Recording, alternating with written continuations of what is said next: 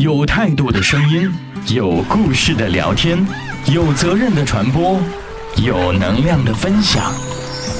有我在，有你在，这里是雪漫访谈，著名作家饶雪漫亲任主播，每周五晚八点准时上线。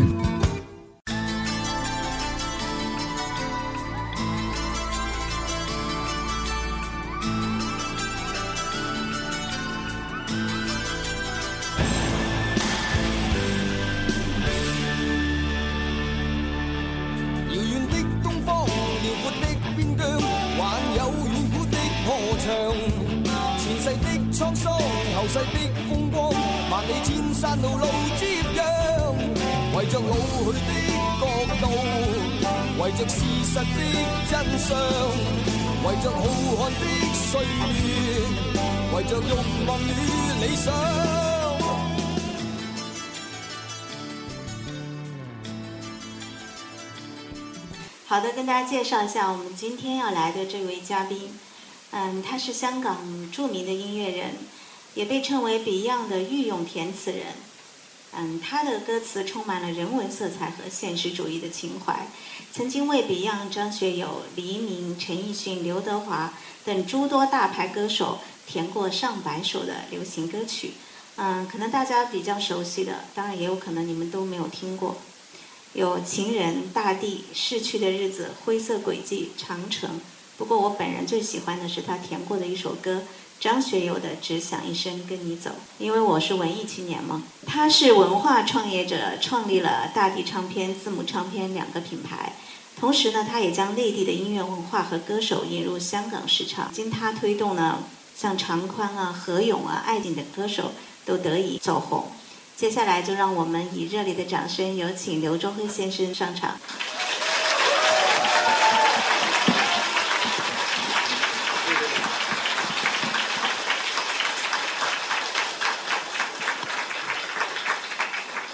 我应该叫你刘先生还是辉哥哈？对，我也觉得很别扭啊。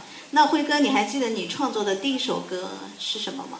有没有印象很深刻的一句歌词？我创作的第一首歌是因为我参加一个填词比赛，然后不小心就拿了冠军。那首歌叫《说不出的未来》，是香港一个摇滚歌手唱的。其实我写这首词之前呢，我也根本不知道我会写词。记得这首歌给你赚了多少钱吗？这首歌没赚到多少钱，但能能赚到我一种就是一种我的那个风格，就是说。别人认为我写一些关于社会的歌比较比较在行，然后说赚钱的歌还是 Beyond 比较多了，但其实呢，是你偶像只想一生跟你走的张学友赚的比较多。对，我我明白了，就是我明白一个道理，你知道吗？就是写歌词没有写小说赚钱。呃，基本上写书的人。就拿拿两种职业的顶尖来比较的话，写书是可以赚的更多，这是事实。我因为我十四岁写第一篇小说，我挣了四百块，所以我印象很深刻。然后我那时候就因为这四百块一跃成为我们家首富了，嗯，嗯，大概也应该也是八六年吧。那么在在你写歌，因为我觉得我，比如说我我会想到我写作，我肯定是会受一些人影响了，比如说。当年的三毛，然后还有一个我特别喜欢的作家，可能嗯辉哥你不知道，她叫陈丹燕，她是一个上海的女作家，我特别喜欢她，她的一本书也是影响我，就是今后走上了创作青春文学的这条路。但是我我就特别好奇，你你在创作歌词或者写作的这些过程当中，有没有谁对你的影响比较大？原来你也是一个小清新，以前哦。我呢，因为我可能是十几岁的时候，是因为看因因为太喜欢摇滚乐了，所以我一直觉得小清新跟摇滚乐是不是同一类的人。当然，大家可能都是觉得是文艺方面的，但是我就觉得一直我都不想做小清新，我不是个文艺青年。所以说，你说作家或者文学界的对我的影响。可能十几岁的时候，当然都都都读书，也也会看一些书了。可能可能鲁迅的《阿 Q 正阿 Q 正传》吧，对。这我小时候看的不是文学比较多，我是看一些政治人物的的传记比较多，我比比较喜欢这方面。对我创作比较影响，可能是西方一些摇滚乐的歌手比较多。最影响最大，我认为自己对我写歌词影响最大的是美国那个 Bruce Springsteen，就是一个工人，呃，蓝领的一个一个代表人物。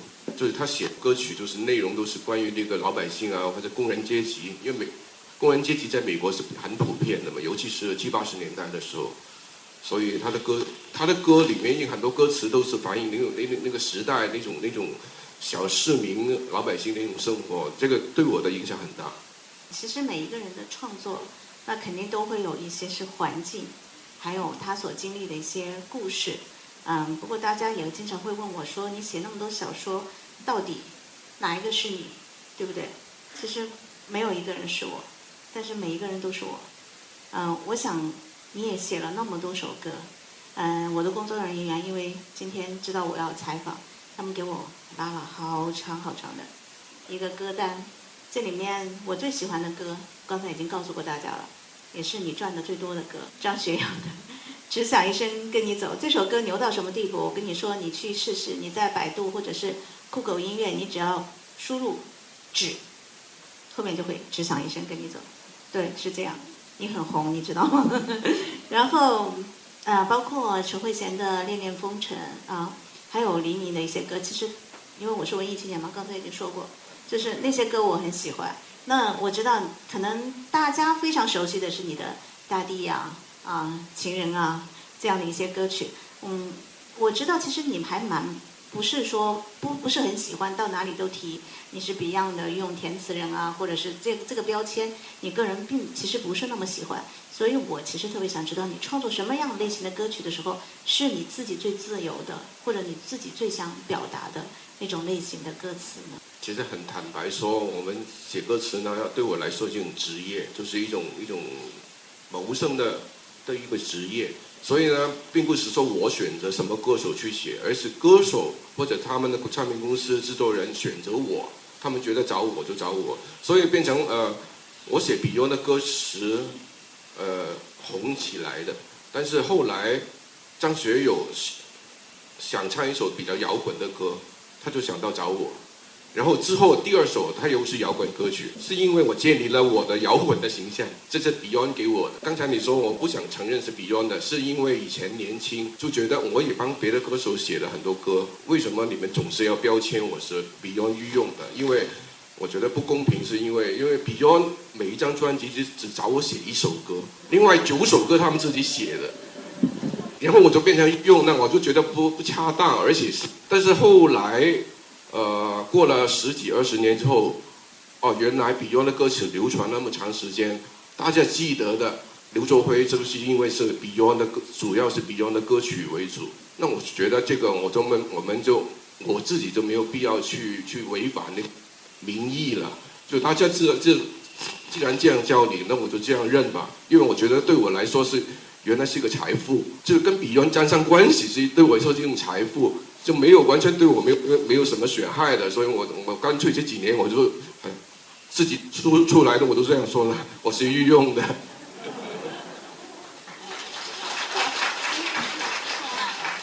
嗯嗯，非常的这个就是谢谢啊，因为我觉得其实。嗯，坦坦白和坦诚是一个创作人最应该要具备的一个因素，而且还有一点就是自黑，这一点我觉得我们都还是很拥有哈。那但是我刚才有一个问题，其实你还没有回答我，就是那你自己虽然有一些很多商业的元素在左右你，可能谁需要什么歌，谁需要什么歌，那你写了这么多歌，你最喜欢哪一首？或者你写完之后，你你自己？哪一句歌词啊，或者哪一种感觉，真的会让你觉得，其实你自己蛮不错，很为自己骄傲，是哪一首？这个问题可能每一次别人问我，我都给不同的答案，因为我不同年纪，我就会给不同的答案。可能二十年前问我，我还是说说不出的未来很好。然后二十年前问我，可我会可能会说挑 Beyond 的一首歌，比如说我曾经说过是岁月无声，我觉得最好。然后现在三十，我只写了二十五年左右了吧。现在再问我的话，我就觉得作为一个一个作者写了一首歌出来，哪一句好，哪一句不好，已经我觉得是听众决定的。我自己已经没有没有去分辨，因为我觉得很多都很好。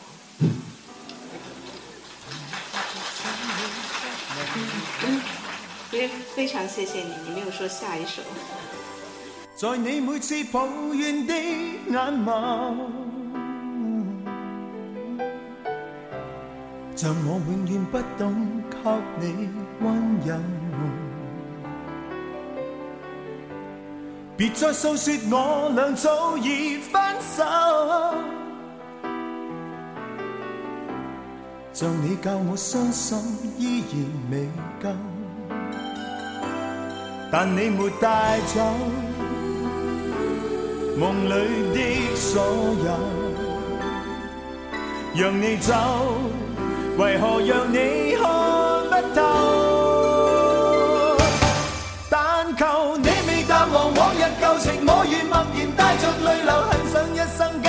走。就算天边海角多少改变，一生只有风中追究，不想孤单的逗留。但求你未淡忘往日旧情，我愿默然带着泪流，很想一生跟你走。在我心中的你，思海的你，今生不可不能没有。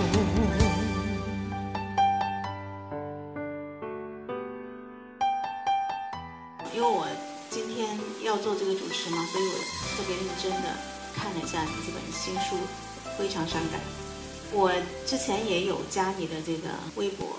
你微博每一基本上十条微博，会有七八条的结束是非常伤感，啊，所以我还知道一个关于这个书名的故事，因为你这本书的责任编辑呢是我们的策划总监坏蓝眼睛啊，他他今天晚上去约会了，对，我知道你非常伤感，呃，然后他给你策划你的第一本书的时候，你就想用这个名字。但是他没有同意，因为他认为会卖的不好。然后他替你策划第二本书的时候，因为他非常爽快的同意了这个名字，所以你非常爽快的把书签给了我们。嗯，其实是因为他知道书放在我这儿肯定会卖得好，嗯，所以他不太介意这个名字了。但是我想问你，你为什么非常伤感？这是我一直想问你的一个问题。你的伤感的最重要的因素在哪里？我今天告诉大家个秘密，大概是两两年，两年多三年前，有一天我看到看到高晓松的微博，他整天发了可能十条微博，每一条最后一句都是非常伤感，然后我就觉得很好玩，就但是他只用了一天，然后我就学他了，然后我就坚持了几年，所以现在就变成是我的了。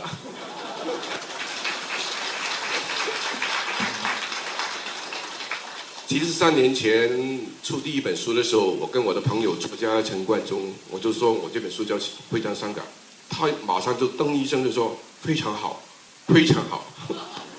但是后来坚持他们上一本书坚持不用，所以这个好名字我觉得就留到留到你的公司去了。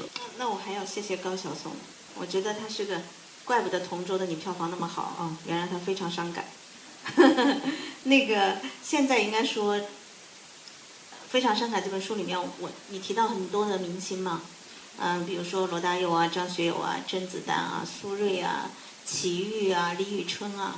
刚才我跟他们讲一个笑，讲一件，讲一个小故事没讲完，话筒就坏了。我说最近不是在演那个催眠大师嘛，嗯，然后就光线就有小朋友问他们老总说，莫文蔚是谁呀？啊，他凭什么可以跟徐峥一起演片子啊？嗯。因为我们也我也在拍电影嘛，所以就他其实是想告诉我说，现在很多的明星都已经被拍在了沙滩上啊。那么你采访过这么多的一些明星，然后也写下了跟他们之间的故事，嗯，你有没有一个你特别敬重的这个圈内的人，或者你跟他你在他身上有学到一些什么，或者你觉得需要来表达给大家的东西呢？如果真的要想出来，我可我我可能会说崔健吧，因为我认识他有超过二十，我八九年认识他，因为我觉得崔健二十多年来的那个人的那个那个那个性格，或者是他的那个价值观，一直能坚持那么多年是很厉害的。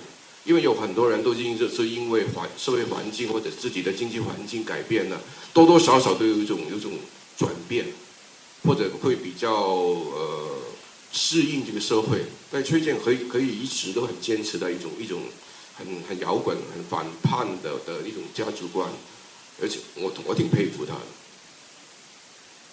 嗯，其实在我读书的时候，粤语歌曲非常非常的流行。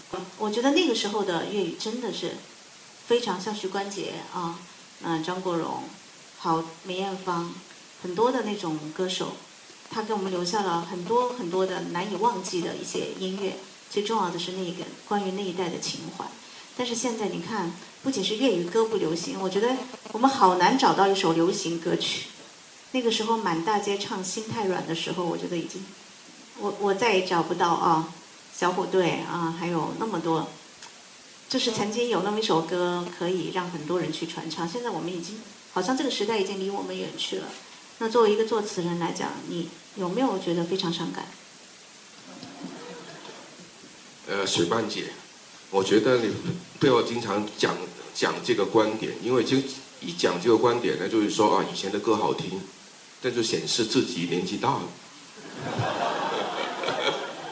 因为因为呃，其实我我我想举一个例子，是我十年前帮陈奕迅写过一首歌，叫《岁月如歌》，十年前的一首电视剧主题主题曲。在去年呢，那个那个电视剧拍第二集的时候呢，因为坚持不用《岁月如歌》做主题曲，而导致香港的整个互联网上面的网民有很多人在网上面留言，就是还我《岁月如歌》。就这个歌本来就当只是当年电视剧的时候红过一段时间，后来十年陈奕迅开演唱会都从来不唱，但是去年因为那个民意的问题，就是网民的问题。最后那个电视剧还是不唱，还是不用那首歌。但是呢，这首歌突然就是在在整个媒体上面就是反复的别人谈论啊，还有也有几个歌手翻唱，在去年的时候翻唱这个歌。然后周杰伦在香港开演唱会，开了九场演唱会，连周杰伦都唱这首歌的粤语版，就是粤语歌。就周杰伦以前从来不唱粤语歌的嘛，但是他在香港开演唱会，开了九场演唱会，他每一场都唱。而且每一场都请一个香港歌手来做他嘉宾，大家合唱这首歌。最后第九场是陈奕迅跟他合唱，然后同时间呢，陈奕迅又在香港连续开二十五场演唱会。他以前演唱会从来不唱的，就因为去年这个电视剧的这个事事情呢，搞得他二十五场都要唱二十五次。然后他做完香港的二十五场之后，他就世界巡回了嘛。然后我有朋友知他们乐队起的成成员，然后我就问起来，然后他说每一场都要唱，在全世界每一场都要唱。现在下半年就是唱在大陆巡回的时候，也是每一场都要唱。那我觉得挺好，挺好玩的。就是我十年前呢写的一首一首歌，本来已经就过去了。因为这个情况跟 Beyond 的歌一直在流传是不一样情况，因为感觉是中间有九年就大家都忘了，突然就又又重新复活。当然，我也觉得那首歌我自己也挺喜欢的，不知道大家有没有听过呢？《岁月如歌》。才能欢天喜地抱着你，我每次回来多少惊喜，也许一生太短，陪着你，情感有若行李，仍然沉重待我整理，天气不似预期，但要走。总要飞，告别不可再等你。不管有没有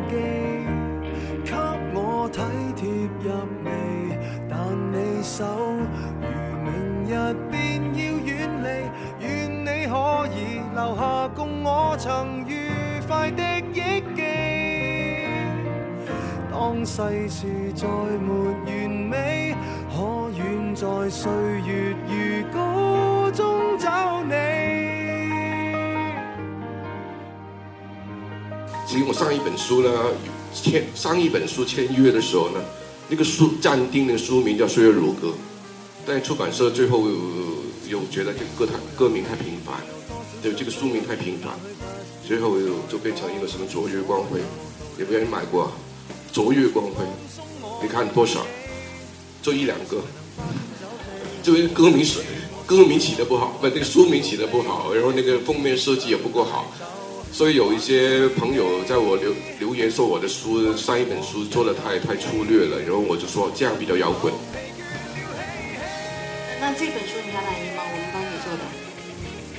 有非常小清新咯，我觉得。没有，其实是我们我我拍了我们公司最爷们儿的一个编辑做的，嗯，还是挺喜欢。其实这个封面我们设计了有十几版，十几版，可能你个人看到的没有那么多。我自己看到有七八个版本。啊，对，你看我们，我们也你喜欢什么名字，我们就放什么名字。我们相信它能卖得好。啊，嗯，也希望大家会去，现在各大网站其实都有销售嘛，大家要去支持一下。嗯，我还是我记得就是刚才你其实有跟我们讲过哈，嗯，你写的第一首歌或者说第一首能够让你被大家所认知的歌，获奖的歌是《说不出的未来》，这个歌名我也非常的喜欢，因为我觉得未来真的是说不定的啊。虽然刚才这个辉哥说叫我。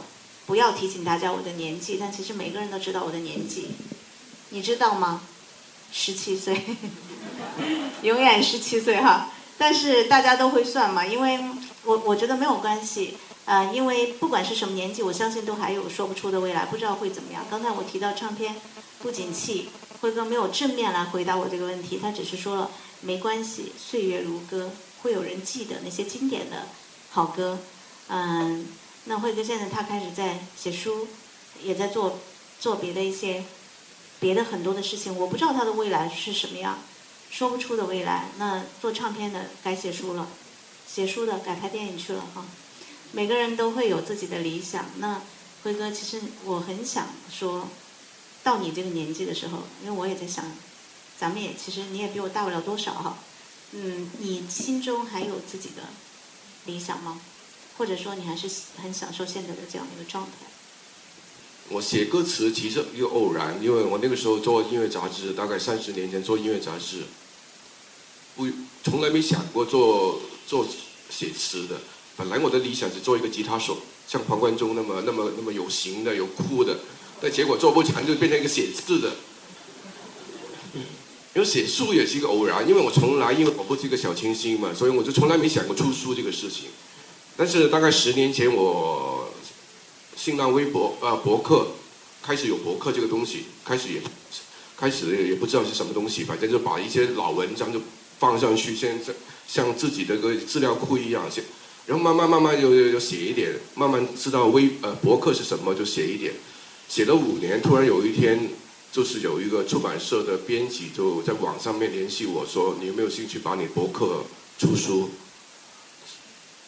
你问我当然好了，我就不用写，我就直接直接收钱就好了。所以就是说，人生有很多事情呢，不是你想做，但是也可能就做不到。但你没想到的事情，他突然一来了就做了。我觉得人生里面很多事情都会这样。当然，你你会想往你自己想做那个方向走。但是往往你也有心理准备，很多时候是突然又来了一个另外一个另外一个事情，让你改变了方向。那我觉得改不改方向无所谓，最重要你是活得开心就好了。而且你觉得你自己做的事情有意思，但是我觉得这个比较现实。听出来了，你不是词人，你是商人啊。嗯，但是还是没有回答我的问题。也明白，他其实他还是一个词人啊。嗯，做唱片，其实遭遇我跟你很像。你看我现在做出版，你知道我这么多年写书的钱全赔在出版上了。嗯，我们都不是商人，但是心中都有理想。我想可能在座很多的大学生朋友，他们因为他们其实现在很优秀啊，北大嘛，对不对？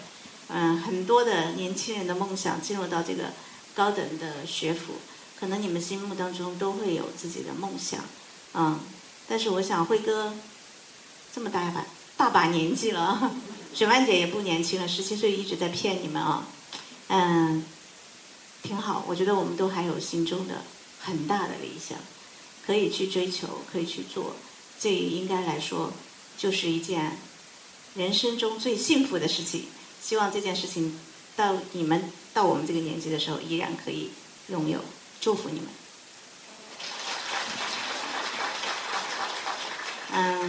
辉哥，你写过一首歌，呃，写过一首词，叫做《我会做好这份工》。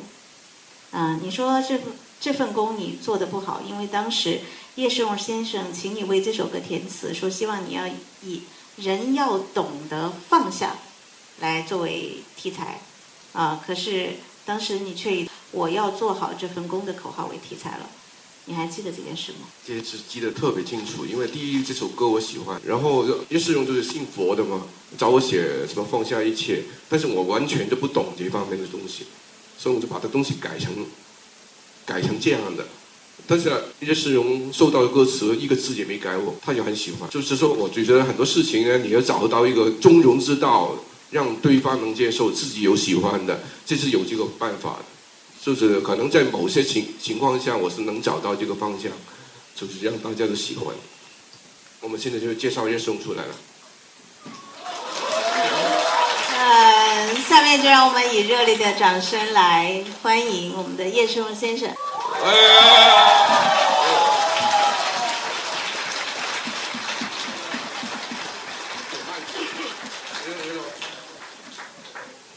谢谢叶世荣啊。辉哥你好，我认识他三十年，跟基本上他没约过我，我们都是因为工作才碰到的，对不对？你还记得我们一九八三年见面吗？记不记得？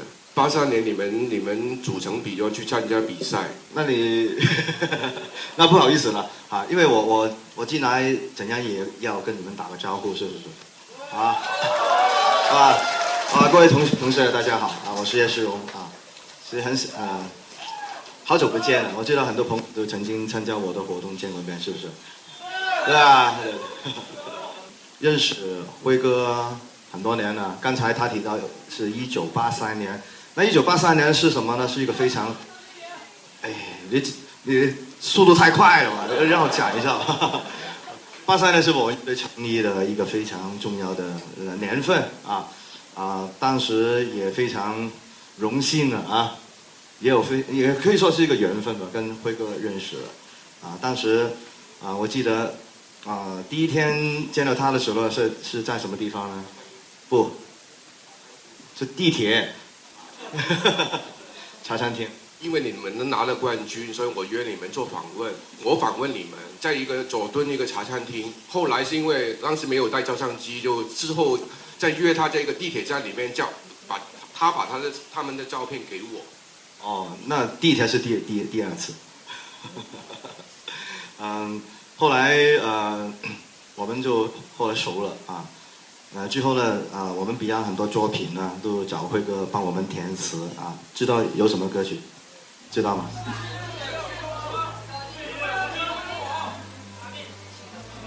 都答对，可可是没有奖品啊。别太斯文了，那我来，三本，三本以后再多拿一点啊，啊，辉哥签个名，啊，这个我希望这个福这个字呢会带给辉哥呃那个运气啊，希望他的新的书大卖。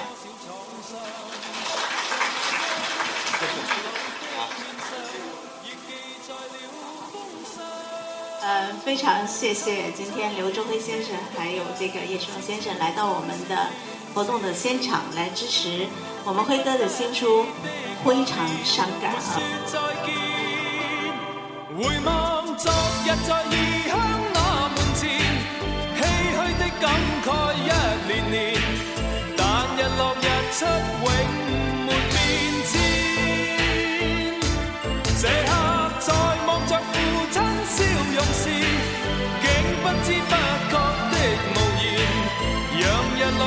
six songs.